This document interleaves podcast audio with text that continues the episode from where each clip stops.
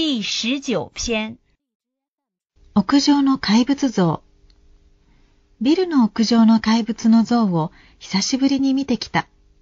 カッと開いた口の前に両手を添えて、その怪物は今も下界に向かって叫び続けているようだった。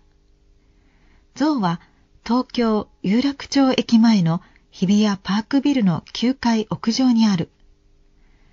日活国際会館と呼ばれていた52年、昭和27年に鬼門の魔除けとして作られた。顔は鳥、体は人に似て背中に翼を持つ。怪物がひざまずいた格好の白セメントの像で高さは約1.5メートルある。風雨にさらされて首筋や胴が黒ずんではいたが、昔の白さの名残もあった。作者は日展評議員を務めた彫刻家、黒田義次さんである。20年ほど前に怪物は何を叫んでいるのかを尋ねた。制作した当時は戦後の混乱がまだ残っていた。国殿の有楽町のガード下はその象徴だった。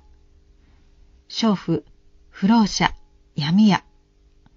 おーい、日本人よ、頑張れ。そんな思いを形にしたという。パリのノートルダム寺院の怪物の像を参考にした。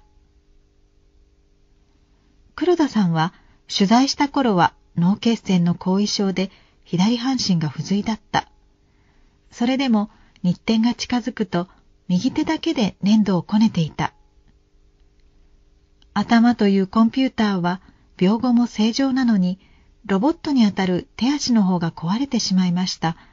決して満足できるものではありません。生きている証です。